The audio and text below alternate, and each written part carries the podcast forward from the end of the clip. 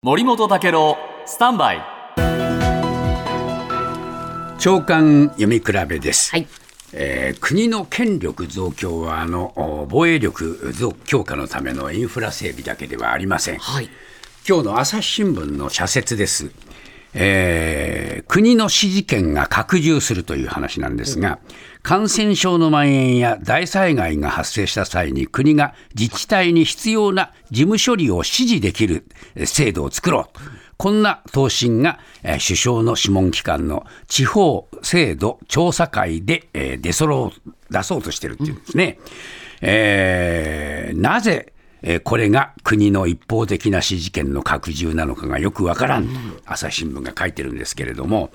えー本来、国と自治体はもう上下ではなくて、対等協力の関係なんじゃないのかと。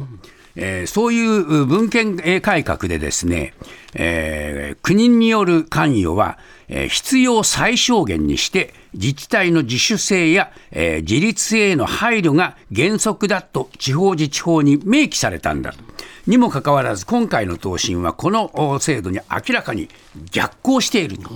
えー自治体に対してですね、現場も見ていない国の指示が混乱を広げることが起こるんじゃないかということなんですけれども、やっぱり何か起こったときにですね、災害などが、はい。国がもう全部一方的に指示をするというような権力増強です。一方、毎日新聞の社説ではですね、えー中長期の政策を推進するための政府の基金が急膨張しているという話で、えーこれはね、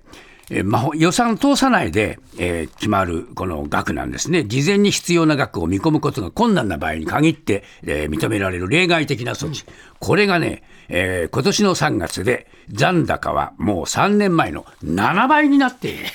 自由に使えるお金が増えている。自由に使えて自由にやりたいことをやるのが政府になってます。